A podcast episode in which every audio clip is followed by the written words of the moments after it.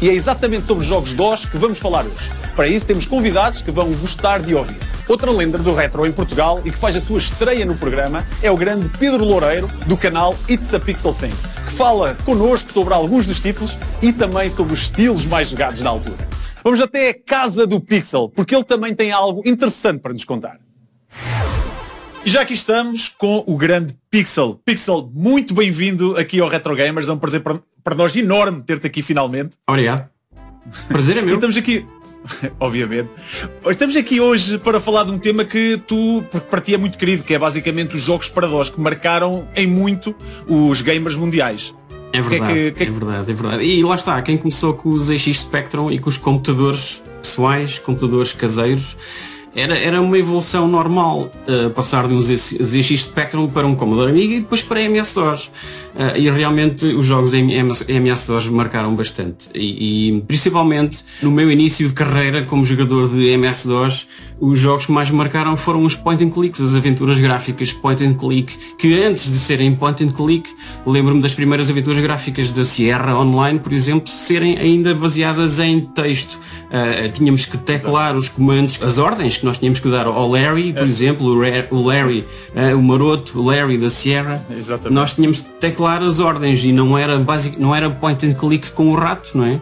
Inicialmente era tudo à base do teclado e depois lá veio o LucasArts, Lucasfilm, antes de ser LucasArts era Lucasfilm, que agora está de regresso, parece que, que, que, que vai regressar, ainda bem mas a Lucasfilm depois veio com Maniac Mansion, que foi também das primeiras aventuras gráficas que eu joguei. Aí sim, já introduziram a, a, a questão do point and click, o apontar e clicar com o rato. Uh, porque antes disso era tudo à base de texto e de teclar, com o teclado, os comandos, e tínhamos que ter, tínhamos que perceber bastante bem inglês, porque aquilo não era em português, não é? Vinha tudo certo. em inglês. Exatamente. E nós tínhamos que saber os verbos em inglês, tínhamos que ter um, um conhecimento mínimo de inglês para conseguir avançar naquelas aventuras Aliás, fantásticas.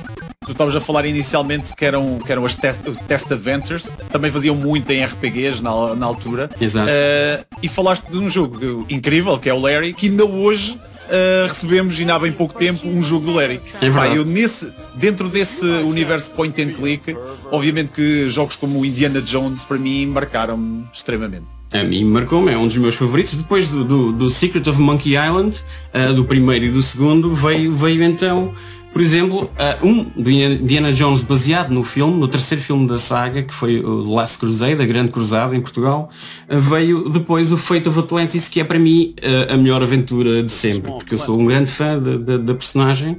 Uh, e o Indiana Jones, Fate, Fate of Atlantis, é daquelas, daquelas histórias que deveria ser convertida em filme. É, é, é, simplesmente soberba. Depois tivemos o Day of the Tentacle, que foi, outra, foi, foi a continuação, digamos, do Maniac Mansion. Uh, o Day of the Tentacle foi fantástico. Lá está, aventuras gráficas da Sierra e da LucasArts uh, estavam sempre ali, uh, taco a taco, tentar competir um, uma empresa com a outra, a ver quem fazia a, a melhor aventura gráfica. A LucasArts com a sua digamos, parvoeira normal, porque era, eram histórias completamente estapafúrdias. O Day of the Tentacle é um exemplo disso, o Monkey Island é outro exemplo de completa maluqueira daquela, daquelas três, eh, quatro, quatro personagens que criaram os jogos, o Tim Schafer e companhia. Uh, mas lá está, outro género, para além dos point and clicks, que eu adorava jogar em DOS, porque eu, eu venho de uma geração das arcades, não é? Exatamente. E junto das arcades não, havia as máquinas de flippers, não é? Uh, dos tilts e companhia. E então, um, um, houve, houve, ali uma série de jogos, tanto no Amiga como depois em MS-DOS, que, jogos de pinball, que me marcaram bastante. O Pinball Dreams, Pinball Dreams 2, mas também houve o Pinball Fantasies, que é, que é uma, uma, um jogo de pinball dos mais brutais e fantásticos que existe. Lá está, isto para jogadores eh, old school como nós, faz sentido. Mas para jogadores uh, mais novos, uh, jogar jogos de pinball se calhar não é assim tão divertido. Mas para nós, que vivemos a época das Epá. arcades, não é? Era, era a única hipótese que nós tínhamos, jogar arcade, arcade não, a jogar a pinball em casa. Em casa, exatamente, exatamente. Apesar de também haverem arcades que simulavam a, a pinball. Uh, Lembro-me de uma que estava em todos os cafezinhos e todos os salões de arcada. Foi a primeira arcade que eu vi que simulava o pinball, apesar de haver máquinas de pinball físicas ao lado. um, exatamente. Depois, Aliás, um, aliás, o próprio pinball, se formos a ver na era do Windows 95, 98, o próprio jogo de pinball era dos jogos mais conhecidos dos Era. Windows que vinha vinha incluído no portanto, sistema operativo, exato. ou seja, o Exatamente. Windows, o Windows continuou essa onda de, É verdade, é de verdade. pinball. É verdade, mas lá está, para jogadores old school faz realmente todo o sentido. Quem viveu a era das arcades com as máquinas flippers mesmo ali ao lado, onde as bolas ficavam entaladas lá entre o vidro e, a já a martelada e, e chamar o técnico de 5 em 5 minutos, tínhamos que chamar o técnico para vir resolver a situação. Ahm, mas sim, depois eh, a LucasArts, para além de aventuras gráficas, também pegou na saga do Star Wars. E o Star Wars teve simuladores, ahm, simuladores espaciais baseados na saga Star Wars. Primeiro o X-Wing, depois veio o TIE Fighter, veio o X-Wing versus TIE Fighter. E depois, ahm, um bocado na onda do Doom, do maravilhoso Doom que toda a gente conhece, Doom e Doom 2, veio o fabuloso Dark Forces, que foi, foi, digamos, o primeiro jogo onde nós podíamos estar dentro de um universo Star Wars. É um first person shooter um, e nós, foi a primeira oportunidade que nós tivemos para estar mesmo dentro, nos sentirmos dentro do universo Star Wars. E este Star Wars Dark Forces, o primeiro, o segundo também é muito bom, mas o primeiro marcou-me bastante, isto é de 95, foi do ano em que saiu o Windows 95, obviamente, mas nesse ano ainda, se- nesse ano e nos seguintes ainda se fizeram muitos jogos ah, exclusivos para MS-DOS. Eu Mas o, lembro-me da altura do Doom, houve um jogo também de DOS que eu adorava, que era o Heretic.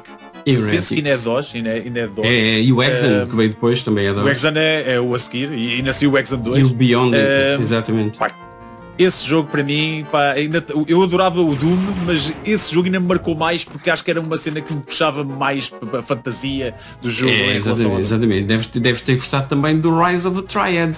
Lembras-te? Exatamente. Esse, esse Claro é que sim. brutal. Eu salvo ver, tive, um- tive um remake recente, recentemente, há uns 10 anos talvez, ou qualquer coisa assim. Acho que teve um remake qualquer. Ah, Ouviu-se falar novamente do Rise of the Triad. Ahm, e depois, já agora estávamos a falar no Doom, tivemos a Apogee, lembras-te da Apogee? Não é? Uhum. Ah, que depois transformou em 3D Realms, salvo erro, e depois também fez ali a parceria com a id, com a id Software, da malta do Doom. Essa malta, no, no- no final dos anos 80, hum, tinha uma, uma forma diferente de partilhar os jogos. Eles ofereciam o primeiro capítulo, não é? No, E, no questão- exatamente, depois o pessoal desbloqueava. Exatamente, é, é, no- foram, foram exemplos disso, sei lá, o Commander Keen, o, até, até houve jogos de pinball também, o Epic Pinball da Epic Mega Games também oferecia uma ou Eu, duas. eu penso que foi o, o- quase o começo das demos no- no- nos DOS. É, eles, eles, eles ofereciam aquele primeiro capítulo e depois eh, nós ficámos com, com vontade de jogar mais e acabámos por comprar o, o jogo completo. Não é? Ah, o Jazz Jack Rabbit foi outro exemplo em que eles ofereciam o primeiro capítulo. Ahm, houve tantos, houve tantos que, que, que realmente mostraram-se e é, é engraçado como a Apogee depois transformou-se no que é, não é? 3D Realms e a, e a id Software, que é, que é gigantesca, a id Software do Doom e companhia. E ainda hoje, ainda hoje. Eles começaram aí, começaram a partilhar o primeiro episódio do Doom e do, e do, do Wolfenstein 3D e foi assim que eles se mostraram ao mundo através das BBS, que nós ligávamos o nosso computador a outros sistemas através da linha telefónica e íamos lá sacar é, exatamente, essas Exatamente. Era sharewares e programas e música e, e outras coisas, né? Mais, Pedro. mais obscuras. Muito obrigado pela tua presença aqui. Pá, Ora, brutal ter-te cá. Esperemos que voltes ao programa mais cedo.